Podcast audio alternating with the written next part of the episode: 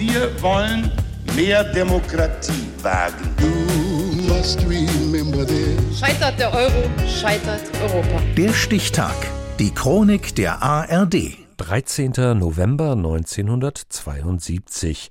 Heute vor 50 Jahren richtete der Orkan Quimburga in großen Teilen Westeuropas schwere Schäden an. Insgesamt forderte der Sturm 73 Todesopfer. Steffen Hudemann. Die Oldenburger St. Peter Kirche ist an diesem Montagmorgen voll besetzt mit Schulkindern. Der Gottesdienst läuft bereits, als der Sturm ein Kirchenfenster zerspringen lässt. In letzter Minute retten sich die Kinder aus dem Gotteshaus. Um 9.09 Uhr stürzt der Turm der Kirche ein. Wie durch ein Wunder wird niemand verletzt. Am Bremer Hauptbahnhof haben zwei Studentinnen weniger Glück. Sie warten um 9.30 Uhr auf den Bus, als eine Betonplatte auf sie hinabstürzt.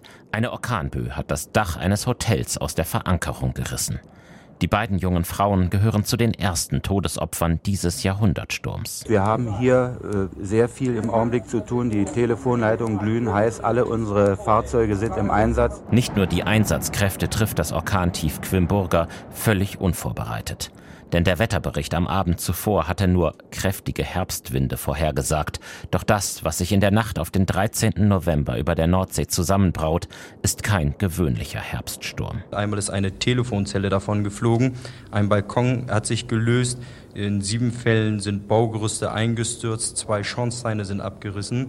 Äh, in ferner 22 Fällen hatten sich Bäume entwurzelt, lagen auf der Fahrbahn. Verkehrszeichen, Lichtmasten sind eingestürzt. Im Flachland erreicht der Sturm Windgeschwindigkeiten von mehr als 150 Kilometer pro Stunde. Auf dem Brocken im Harz werden mittags Böen von 245 Kilometern pro Stunde gemessen. Und Quimburger macht an der innerdeutschen Grenze nicht Halt. In der DDR werden die Menschen am Nachmittag vom Sturm überrascht.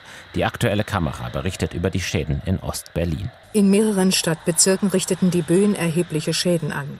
Zwei Personen wurden durch einen herabstürzenden Baum im Pkw getötet. In der Kant-Oberschule Lichtenberg erlitten vier Kinder leichte Verletzungen. Die Feuerwehr rückte 120 Mal aus. Im Ortsteil Friedrichshagen stürzten Teile eines Kirchturms ein. Fred Schulze aus Friedrichshagen ist da gerade auf dem Weg von der Arbeit nach Hause.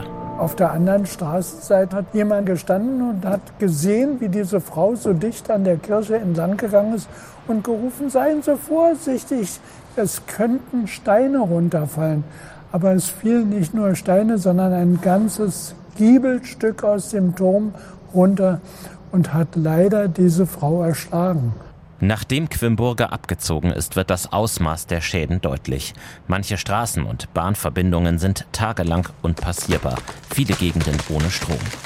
In nur drei Stunden hat der Orkan rund 10 Prozent des niedersächsischen Waldes vernichtet, die Holzernte von bis zu zehn Jahren.